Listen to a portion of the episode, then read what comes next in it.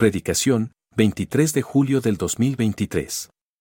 Título, Disfrutando de la Gracia. Cita, Segunda Carta a los Corintios, capítulo 6, versículos 1 al 13. no acogernos a esa gracia y vivir una vida feliz, una vida de paz, una vida de gozo, una vida plena en el Señor. De manera que la gracia, hermanos, pues es un don y el ser un don es un regalo. Pero muchos tenemos ese regalo y no lo hemos querido abrir. Está en una cajita muy bonita, con un moñito muy bonito, y pues no queremos echar a perder la cajita ni el moñito. Y como no lo quiero echar a perder porque está tan bonito, tampoco abro el regalo. Mejor lo abro el día de mi cumpleaños. O lo abro para Navidad. O ya habrá un día que, que me acuerde y lo abro. Hermano, te estás perdiendo de ese regalo precioso porque al abrir esa caja maravillosa te vas a dar cuenta de un regalo precioso que el Señor nos ha dado a través de su Hijo amado, Cristo Jesús, a quien damos toda honra y toda gloria y está aquí con nosotros. Amén. Gloria a Dios por el Señor Jesús que está pendiente de cada uno de nosotros. Bendito sea el Señor. Así que la gracia es un don de nuestro Padre Celestial otorgado, hermanos, a través de su Hijo Jesucristo. Esto es según las escrituras, hermanos, se usa y se refiere principalmente a un poder habilitador, un poder habilitador y a la sanidad espiritual de nuestras vidas ofrecidas por medio de la misericordia y del amor de nuestro Señor Jesucristo. Eso es lo que el Señor ha hecho. No solamente el hecho de conocerlo, no solamente el hecho de, que el Señor permanece en nuestras vidas, sino saber qué es lo que el Señor ha hecho, lo que el Señor está haciendo y lo que el Señor hará en nuestras vidas, hasta que Él nos llame, hasta el fin del mundo, hasta que Él venga. Así que hermanos, la gracia es un regalo de Dios para todos los que han creído en su nombre. Somos dichosos por ello. De manera que la gracia no, no, no, no es el del conocimiento de, de todos aquellos incrédulos, o inconversos que no, no, no han sabido siquiera disfrutar de esa maravillosa gracia. De manera, hermanos, que entonces les voy a invitar a que leamos en el capítulo 6 de la segunda carta del apóstol Pablo a los Corintios. Y, y leamos los primeros dos versículos y veamos qué es lo que el Señor tiene para nosotros en esta mañana. Segunda de Corintios, capítulo 6. Dice la palabra del Señor. Así pues, así pues, o sea, afirmando, hermanos, así pues, nosotros como colaboradores suyos, os exhortamos también a que no recibáis en vano la gracia de Dios. Este es un mensaje del apóstol. Es una recomendación, es una, eh, una consigna a que nosotros quienes ya somos salvos, quienes hemos recibido al Señor Jesucristo en nuestro corazón, quienes vivimos en medio de esta gracia, no la recibamos en vano. Es decir, que nuestra vida no sea Em, eh, en vano, no sea frustrada, no sea, no sea una vida decepcionada del amor de Dios, de Cristo Jesús, de esa gracia, de todo lo que significa para nosotros. No reciban esa gracia en vano, porque dice, en tiempo aceptable te he oído y en día de salvación te he socorrido. He aquí ahora el tiempo aceptable He aquí ahora el día de la salvación. Hoy es el día de la salvación. Hoy es el día aceptable. Hoy es el día en que podemos nosotros afirmar y confirmar que esa vida de gracia que el Señor nos ha dado vive en nuestras vidas y en nuestros corazones y nos hace felices. ¿Quién no se pone contento o alegre cuando le dan un regalo? ¿Alguien pone cara triste porque le dan un regalo? ¿Alguien se enoja porque le dan un regalo? Bueno, quizá a veces un poco infantil, nos decepcionamos cuando el regalo no es lo que esperábamos, ¿no es cierto? Sobre todo cuando, cuando está uno, eh, cuando es uno niño, uno espera cierto regalo y pues no fue yo. Yo veo que Ahora mis hijos que ya son grandes me dicen que cuando eran pequeños, muchas veces se decepcionaron porque no les trajimos las cosas que querían, sino las que podíamos. Y eso causa una cierta decepción. Y a veces pensamos que los regalos costosos son los mejores. Y a veces no, porque los regalos más sencillos, más humildes y las que se dan con mucho amor y mucho corazón son los más hermosos, son los más importantes. Y este es un regalo de humildad, es un regalo de sencillez, es un regalo de amor, es un regalo de misericordia, es un regalo de piedad que Dios nos ha dado a través de nuestro Señor Jesucristo y eso hace un regalo precioso y maravilloso. A ver, la gracia maravillosa es Jesucristo mismo. Bueno, el Evangelio es una palabra de gracia, hermanos, que suena constantemente en nuestros oídos. ¿Por qué? Porque todo el tiempo estamos escuchando el Evangelio. Todos los domingos que venimos escuchamos la palabra de Dios. Quienes asistimos a un grupo pequeño, escuchamos la palabra de Dios. Ahora que tenemos oportunidades de la conferencia y del grupo de varones y de todas aquellas actividades de, de Harvest, Bendito sea el Señor porque estamos escuchando el Evangelio constantemente en nuestra vida. Qué bueno que lo podemos hacer, qué bueno que podemos escuchar, qué bueno que podemos participar. Eso nos, nos ubica, hermanos, en que el día del Evangelio es un día de salvación. Hoy es el día de salvación. Hoy es el día del Evangelio. El medio de gracia, hermanos, es el medio de salvación porque el Señor Jesucristo ha venido al mundo para salvar todo lo que se había perdido. Yo he venido al mundo para salvar lo que se había perdido, dijo el Señor Jesucristo. De manera, hermanos, que el ofrecimiento del Evangelio es la oferta de salvación, es una oferta constante. Y no es una oferta porque sea barato, porque luego si nosotros pensamos en que las ofertas son por lo que sea barato, pues nos vamos hacia ello, ¿no? Un poquito secular en el asunto. Usted va y compra y pregunta, oye, ¿tienes alguna oferta? Y casi en todos los negocios hay ofertas. Bueno, el Evangelio es una oferta, pero no es una oferta barata, hermanos. Es una oferta un poquito cara. ¿Por qué es, por qué es cara? Porque no es fácil vivir en el Evangelio, hermanos. El Evangelio tiene eh, una, una característica muy importante. Primero, que nos transforma. Y probablemente tú no quieres dejar tu vida pasada. Entonces el costo de esa transformación, hermanos, tiene un costo muy alto. ¿Y por qué un costo muy alto? Porque el Señor dio su vida por ti. Fue un costo que el Señor pagó con su vida. De manera que entonces este evangelio no es un evangelio barato, es un evangelio caro. Bueno, por ahí se ha dicho que muchos predican un evangelio eh, barato, un evangelio cómodo, de una vida muy light, de una vida en la que tú puedes seguir viviendo tu vida sin que nadie te diga nada, sin que nadie te, te, consigne, sin que nadie te juzgue, sin que nadie, y efectivamente nadie te juzga, pero el Señor, sobre todas las cosas, te llama a cuentas. Así que la época presente, hermanos, es el tiempo apropiado para aceptar tales ofrecimientos del Evangelio. Un Evangelio que transforma, un Evangelio que cambia la vida de los hombres, un Evangelio que, que restaura tu vida inclusive. ¿Cuánta gente llega herida? Decía yo el viernes en nuestros estudios. ¿Cuánta gente viene aquí eh, eh, herida eh, con el afán de buscar alivio a su problema, a su dolor? Y el Evangelio siempre tiene una palabra de consuelo a través de nuestro Señor Jesucristo. Amén, hermanos. Así que esta, esta maravillosa gracia, hermanos, pues no es cualquier cosa. Es una gracia maravillosa que el Señor nos ha dado a través del Señor Jesucristo. Qué regalo tan bonito, tan hermoso el Señor nos ha dado para todos aquellos que creen por fe en esa salvación y en esa gracia. Bueno, el mañana no está en nuestras manos, hermanos. No sabemos qué será el día de mañana ni dónde estaremos. Por eso hay que disfrutar de la gracia el día de hoy. Hoy es el día de salvación. No sabemos qué va a pasar el día de mañana. El Señor sí lo sabe, pero nosotros no.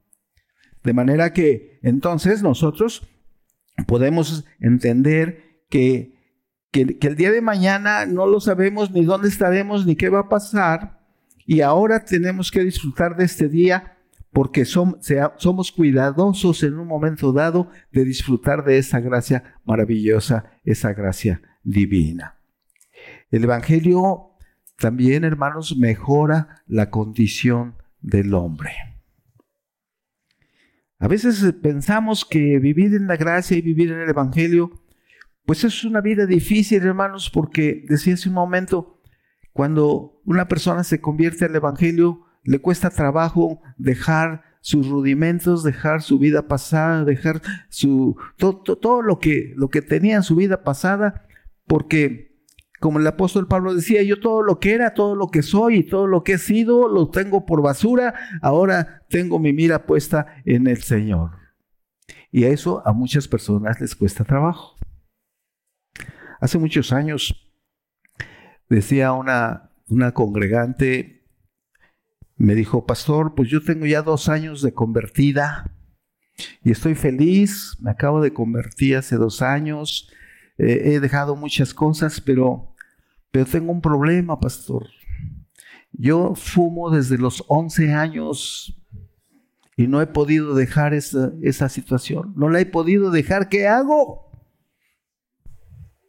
Qué terrible, ¿verdad? Así con todas sus palabras, hermanos.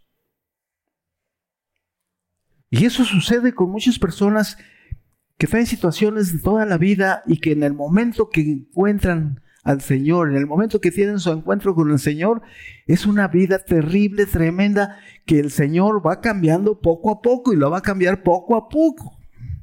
Él tiene poder para cambiar nuestra vida en un instante. Pero hay muchas cosas que nosotros todavía no queremos dejar. Bueno, oramos, pedimos al Señor, le di un consejo, como dos, tres años después, hermanos, que volví a ir a su congregación, porque esa vez me invitaron a predicar allá, me dice, pastor, le tengo una buena noticia, allá no fumo. Bueno, pues gracias a Dios por ello, eso es lo que hace el Señor. Eso no lo hace uno mismo. Hay cosas en la vida, hermanos, que nosotros no podemos cambiar aunque querramos. Solamente el Señor puede hacer los cambios radicales en nuestra vida. Hay cosas que tenemos de raíz profundas en nuestro corazón que cuesta trabajo dejar. Llámele como le quiera llamar. Pero solamente el poder de Dios y esa gracia transformadora y regeneradora es lo que nos permite tener un cambio de vida total y absoluta. Así que el Evangelio es la gracia que transforma y restaura y lo que antes se, gastaba en una vida eh, superflua, una, una vida inútil, hermanos, ahora se gasta en una vida útil para el Señor. perdón, perdón, hermanos. Ahora con una vida transformada por el Evangelio, hermanos, salimos ganando. Salimos ganando. Otra anécdota, hermanos, de otra hermana que me decía, pastor, la verdad sí salimos ganando nosotros porque ya nos hemos convertido. Y lo que más me costó trabajo es convertir a mi esposo al Evangelio. El Señor lo ha hecho. Y me costó mucho trabajo que pudiera este, él cambiar, cambiar de vida. ¿Y por qué dice que sale ganando? Pues sí, porque ahora mi esposo ya no toma, mi esposo ya llega temprano a casa, mi esposo se ha vuelto muy cariñoso con la familia, mi esposo se ha vuelto más trans, este, más, amable con mis hijos, más trabajador, más responsable. Y eso solamente lo ha hecho el Señor a través del Evangelio. Y me decía la hermana, yo salgo ganando, porque yo sufría mucho con mi esposo. Bueno, esa es la gracia transformadora. Es la gracia que nos ayuda en medio de todas nuestras aflicciones, hermanos. Porque justamente todos los problemas que tenemos, ansiedades, eh, tribulaciones, este, pruebas, enfermedad, dolor, todos, eh, situaciones económicas, de trabajo, todo lo que a usted le afecta igual que a mí, nos, nos aleja de la gracia. Nos pone en una situación un tanto cuanto difícil. ¿Por qué? Porque estamos muy empeñados en vivir nuestra vida a nuestro modo. Cada, cada uno de ustedes tiene su vida y la vive a su manera, ¿no? muchos se satisfacen de su propia vida, otros no. Otros se sienten frustrados. Otros pueden decir, bueno, tengo 50 años y de esos 50 años mi vida ha sido inútil. Pero cuando el Evangelio empieza a ser mella nuestros corazones, hermanos, Usted podría decir 50 años de vida inútil, pero los 3, 4, 5 años que tengo en el Señor ha sido una vida plena, fabulosa, hermosa, que me ha hecho cambiar totalmente y se acabaron los 50 años de frustración y ahora tengo un gozo en el Señor tremendo, fabuloso y una esperanza de estar con mi Señor algún día. La gracia en medio de la aflicción, hermanos, ¿cómo funciona? Porque esta es una de las situaciones, hermanos, difícil para nuestro tiempo. Tenemos tantos problemas, tenemos tantas situaciones, hermanos, que, que eso nos aleja también de, del Señor. Vamos a leer a partir del versículo 5 de la porción que hemos escogido en esta mañana. Em, versículo 4, de una de Corintios 6. Dice la palabra del Señor, antes bien, nos recomendamos en todo como ministros de Dios, en mucha paciencia, en tribulaciones, en necesidades, en angustias, en azotes, en cárceles, en tumultos, en trabajos, en desvelos, en ayunos, en pureza, en ciencia, en longanimidad, en bondad, en el Espíritu Santo, en amor sincero, en palabra de verdad, en poder de Dios, con todas las armas de justicia diestra y a siniestra, por honra y por deshonra, por mala fama y por buena fama, como engañadores, pero veraces, como desconocidos, pero bien conocidos, como moribundos, mas he aquí vivimos, como castigados, mas no muertos, como entristecidos, mas siempre gozosos, como pobres, más enriquecidos, enriqueciendo a mucho, como no teniendo nada más, poseyéndolo todo nuestra boca se ha abierto a vosotros, oh Corintios, y nuestro corazón se ha ensanchado. Hermanos, los apóstoles aquí sufrieron grandes calamidades por amor al Señor. Sufrieron grandes problemas a cambio de vivir en la gracia maravillosa del Señor. No fue cualquier cosa. Y seguramente que muchos de ustedes han pasado por pruebas como estas. Porque decía hace un momento, el Evangelio es caro y la gracia también no es fácil, no es sencillo. ¿Por qué? Porque nos, nos, nos lleva o nos conduce a una vida diferente, a una vida distinta que nos da la fuerza para soportar todos los embates de la vida. El Señor nos da fuerzas, hermanos, para enfrentar cada uno de nuestros problemas. Hemos hecho una lista de todo lo que los apóstoles pasaron y sufrieron por amor al Señor. Así que una de las características importantes, hermanos, para enfrentar estas situaciones es la perseverancia. Perseverar. La perseverancia es el primer requisito, hermanos, para una nueva vida. Sí, porque vas a enfrentarte a una serie de problemas y cuando ha cambiado tu vida te das cuenta de que ahora las cosas ya no son como antes. Una ocasión una persona recién convertida me decía, pastor, pues yo vivía mejor antes que ahora. Antes tenía yo todo, no me faltaba nada. Y ahora me quedé sin trabajo por ser cristiano. Ahora me quedé sin esto por esto y sin esto por lo otro. Hoy ahora ya estoy peor que antes. Bueno, tenemos que sacrificar todo lo que nos estorbaba antes para que a falta de ello ahora podamos entregarle al Señor lo que tenemos y lo que somos. Sí, hermano, le decía, todo lo que tenías antes te distraía del Señor, por eso no venías a la iglesia, porque tenías otros compromisos, por eso no orabas, por eso no leías la Biblia, por eso, porque estabas distraído en tu mundo social, económico, tu vida que tú hacías a tu manera. Ahora el Señor te ubica en unas circunstancias completamente diferentes. Pero yo te aseguro que ahora eres más feliz que antes. te aseguro que sí.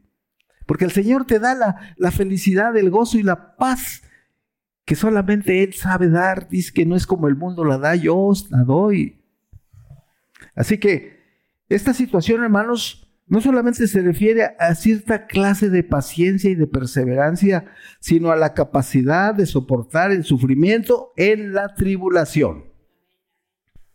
Ser capaces de sufrir en medio de la tribulación, ya sea la presión, el estrés, la economía, decía hace un rato, el dolor, la, la muerte, lo que ustedes quieran enfrentar, la pobreza inclusive o cualquier otra clase de prueba, el Señor nos da fuerzas para soportarla, para enfrentarla, porque la gracia del Señor Jesucristo es con cada uno de nosotros. Amén.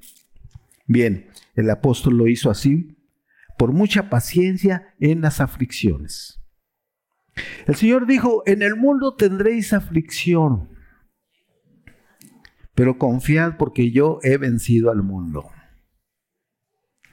De manera, hermanos, que cuando estamos en medio de la gracia, las aflicciones ya no nos preocupan. Cuando estamos en medio de la gracia, la economía ya no nos preocupa. Que el Señor nos da de todo y nos da para todos. Y Él ha prometido que no nos va a faltar nada. Pero tenemos que creerlo. El Señor tiene cuidado de nosotros y no nos hace caer justamente en esas tentaciones absurdas que a veces tenemos de no creer en lo que Dios puede hacer en favor nuestro. La incredulidad es pecado, hermanos. ¿Sí lo sabía? La incredulidad es pecado. Y a veces aunque lo leemos y lo vemos y lo oímos, no creemos. A veces decimos, no, no creo que Dios haga esto, no, no creo que vaya a pasar esto, no, no creo que esto. No, pues eso dice en el Antiguo Testamento, pastor, pero pues ya son cosas diferentes. La verdad, yo no estoy seguro que esto se pueda resolver. Pues quiero decirte que por la gracia maravillosa del Señor todo es posible. El apóstol decía, todo es posible. ¿Sí? En, todo lo puedo en Cristo que me fortalece. Bueno, el apóstol hizo así porque tenía muchas aflicciones, tenía muchas pruebas actuando sobre la base de buenos principios y con el debido carácter y la debida conducta del sufrimiento del apóstol a cambio de la gracia. Esa maravillosa gracia que el Señor nos ha dado. Los creyentes de este mundo, como usted y como yo, necesitamos la gracia de Dios para armarnos, armarnos contra las tentaciones, hermanos. Necesitamos armarnos de la gracia de Dios. Necesitamos eh, que esa gracia sea suministrada en nuestra vida. Decía en algún momento, yo leí un librito de Watchmani, así se pronuncia, Watchmani, sí, un, un misionero chino me parece, ¿verdad? Watchmani, un librito así chiquito acerca de la gracia. Y él decía que la gracia es como cuando tú te vas abastecer en tu auto de gasolina para que siga funcionando tu coche, porque ya se agotó. Cuando nosotros disfrutamos de algo, también se agota. Cuando usted está degustando algo, pues ya se lo acabó, ya se acabó. Cuando usted está viviendo un momento, se me ocurre decir un momento de vacaciones, hermanos, ya se acabaron las vacaciones. Ya mañana hay que empezar a trabajar. Los muchachos en la escuela dentro de un mes ya se acabaron las vacaciones. Bueno, pues de repente también cuando disfrutamos de la gracia como que ya se está acabando. Entonces necesitamos otra vez abastecernos de la gracia del Señor para seguir adelante en todas estas situaciones, hermanos. Así que necesitamos de esa gracia para estar en contra de todas aquellas situaciones, para soportar la, la, vida como, como se nos presenta. Porque así como cada quien vive su vida, también la vida le presenta a cada quien diferentes situaciones. Unas buenas, otras malas. Pruebas, luchas, dificultades. Todo eso es parte de la vida, hermanos. Y los apóstoles sufrieron a cambio del disfrute de la gracia. Limitaciones, necesidades, ya lo vimos, ya lo leímos, tuvieron esta situación muy difícil en su vida a cambio de esa gracia maravillosa. Y es lo mismo que nos sucede a nosotros, hermanos. Claro, en otras circunstancias, porque el tiempo en el que vivieron los apóstoles fueron diferentes tiempos a los nuestros. Pero ahora enfrentamos otras situaciones mucho más difíciles que las que sufrieron los apóstoles. Pero eso entonces no nos limita para disfrutar de la gracia. ¿Por qué, mis amados hermanos? Porque estamos viviendo una gracia que nos distingue, que nos hace diferentes. Una gracia, hermanos, de la cual nosotros podemos, eh, podemos invocar, podemos eh, pedir, podemos decir que aquí tenemos ese regalo maravilloso para vivir una vida diferente, una vida distinta. Algo que me hace diferenciar entre el ser y no ser, entre estar y no estar, entre querer y no querer, entre vivir y no vivir. Y eso nosotros lo podemos decidir. Porque también el Señor no te pone una pistola y te dice, vas a vivir bajo mi gracia, ¿verdad? El Señor no te pone en esas circunstancias. El Señor te dice, mira, aquí está este regalo. Si lo quieres abrir y quieres disfrutar de él, aquí está. Si no quieres hacerlo, no lo hagas. Pero si tú quieres vivir bajo la gracia y disfrutar de este regalo, eso te va a hacer diferente. Te va a hacer vivir y disfrutar de ella como una gracia maravillosa. Bien, amados hermanos, debemos cuidar nuestra reputación como creyentes. Nuestro testimonio es importante delante del mundo. Dice el Señor, verán vuestras buenas obras y glorificarán al Padre. Porque ustedes están viviendo bajo la gracia. Antes vivían en sus delitos y pecados, dice, dice, el apóstol. Ustedes vivían en maldades, vivían en una vida diferente, pero ahora ya han pasado de muerte a vida, porque antes estaban muertos, ahora ya tienen vida. El Señor Jesucristo murió para que nosotros tengamos vida y vida en abundancia. Así que esta situación, hermanos, eh, nos ayuda a entender que debemos cuidar esa gracia maravillosa que no solamente podemos disfrutar cuando se nos ocurra disfrutar, sino cada momento de nuestra vida, a cada instante de nuestra vida y sobre todo en los momentos difíciles es cuando debemos acudir a esa gracia maravillosa que es nuestro Señor Jesucristo. Esta situación es cautelosa. ¿Por qué? Porque es, un regalo que por un lado es frágil, sencillo, que se nos puede romper, se nos puede caer, pero es muy valioso, porque también tiene una fuerza maravillosa. De manera que el Señor nos ayuda, sí, en nuestras debilidades, pero también nos da la fuerza y el poder, hermanos, para seguir adelante en esta vida con fe y victoriosos, dice el apóstol, de victoria en victoria, de triunfo en triunfo porque el Señor no nos ha llamado a tener un, un espíritu de cobardía, sino nos ha llamado a tener un espíritu de poder y de dominio propio, hermanos. Bendito sea el Señor para siempre.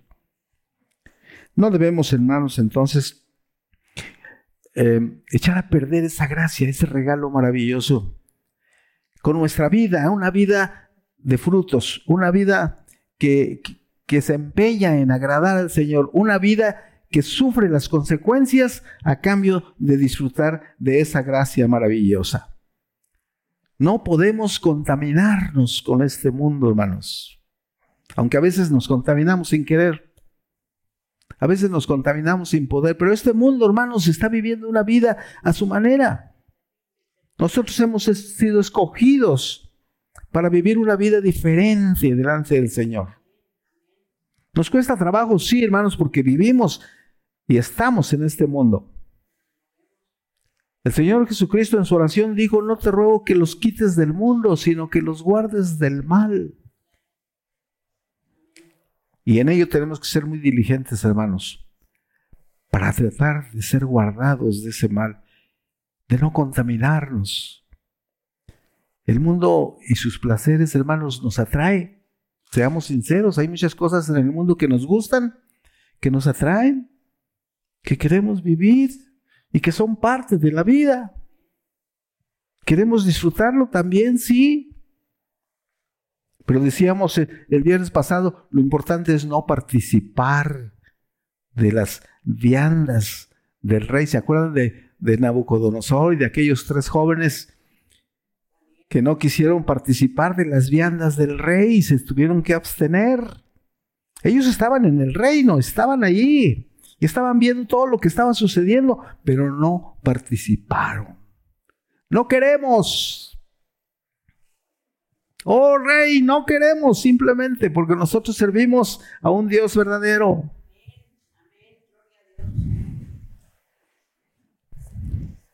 Y a veces así nos pasa. A veces nos discriminan, nos juzgan, nos condenan, porque los protestantes no hacen esto, los cristianos no hacen esto, los creyentes no hacen lo otro, los creyentes acá, ustedes les prohíben esto, les prohíben lo otro, no pueden hacer esto y no pueden hacer más. Yo, dicen hasta cruz, cruz, yo no quiero nada con ustedes. Pero por otro lado hay quien nos dice, oye, Qué bonito que tú puedas ser diferente a nosotros. Se nota tu espiritualidad. Se nota que eres diferente. Se nota que tú vives una vida distinta. Se nota que eres un hombre de Dios. Qué bonito cuando pueden opinar de nosotros eso, ¿no es cierto, hermanos?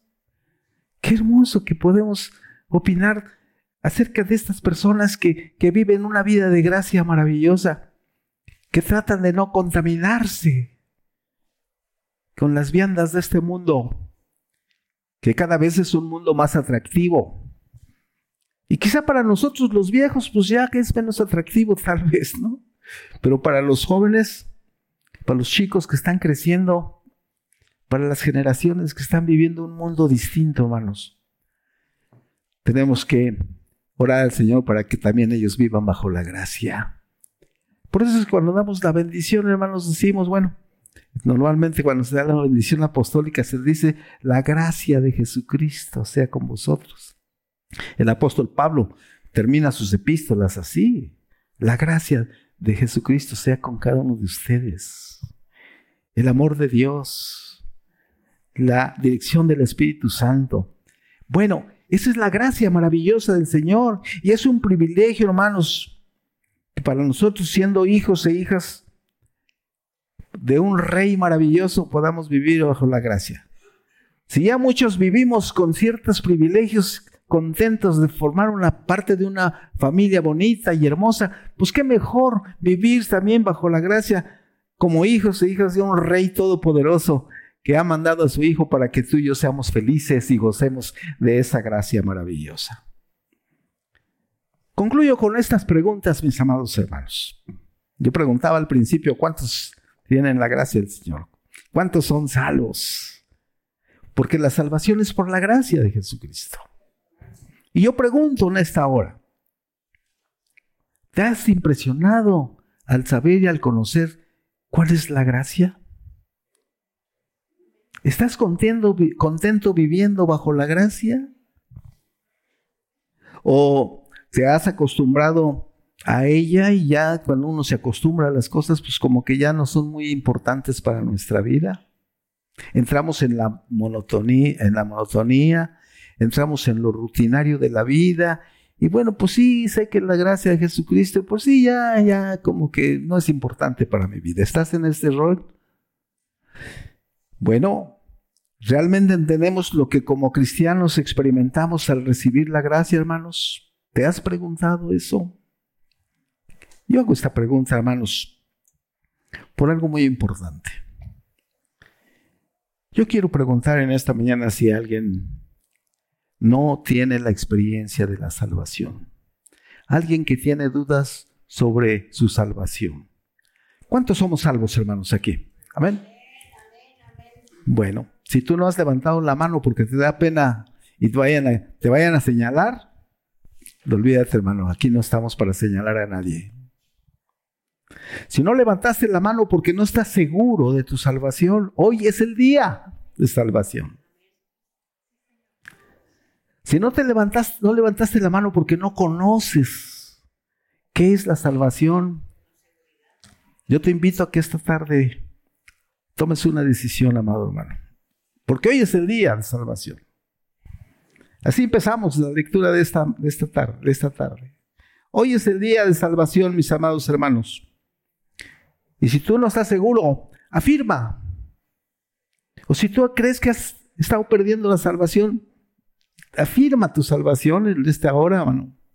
Pero si tú no has tenido esa experiencia y no estás viviendo bajo esa gracia maravillosa, yo te invito, hermano, para que esta tarde hagas una reflexión en tu corazón y entregues tu vida al Señor. Si hay aquí alguna persona que desea que oremos por ella, lo podemos hacer, hermanos. No tengas miedo, no tengas temor. El día de salvación es hoy. La salvación, hermanos, es lo más importante de nuestra vida, porque en ella encontramos vida eterna. El Señor Jesucristo vino al mundo para darnos vida. Sí, y el Dios mandó a su Hijo para que Él muriera por cada uno de nosotros y para que todos los que creamos en Él tengamos vida eterna y no nos perdamos. En tiempo aceptable te he oído y en día de salvación te he socorrido. La salvación es un regalo que Dios nos da a través de su Hijo Jesucristo. ¿Habrá aquí alguna persona, hermanos, que quiera entregar su vida al Señor? ¿Hay alguien que no, no está satisfecho con su vida? ¿Hay alguien que está sufriendo algunos problemas en su vida? ¿Hay alguna persona aquí que necesita de esa gracia? Levante su mano. Si no hay nadie, que decir, y doy gracias a Dios, porque todos estamos viviendo bajo la gracia de Jesucristo. Pero a veces hace falta reafirmar en nuestros corazones, hermanos. A veces hace falta retomar ese regalo maravilloso que el Señor nos ha dado. A veces nos hace falta, hermanos, afirmar nuestras vidas con el Señor y decirle, Señor, creo que yo he descuidado un poquito mi vida bajo la gracia. ¿Por qué? Porque no la estoy disfrutando. No estoy gozando de ella. Es como cuando te regalan un reloj muy bonito y lo tienes ahí guardado. Pues sí, está muy bonito y está precioso y te gusta mucho, pero ahí lo tienes olvidado. En cambio, hay otros que cuando les regalan algo no se esperan el domingo para estrenar, se lo estrenan en el momento.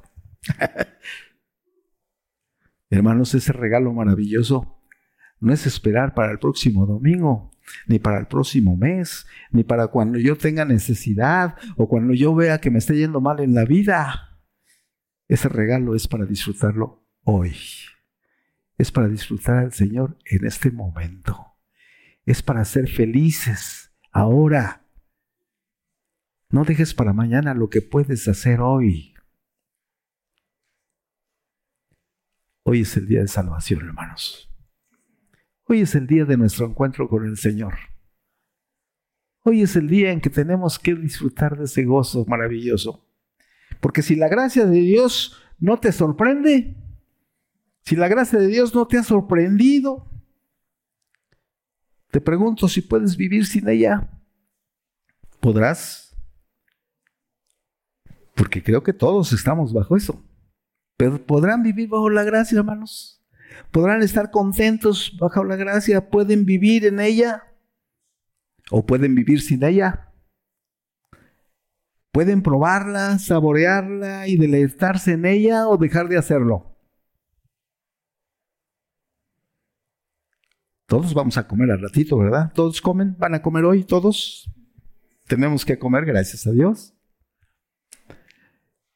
Pero tenemos que disfrutar de esa comida.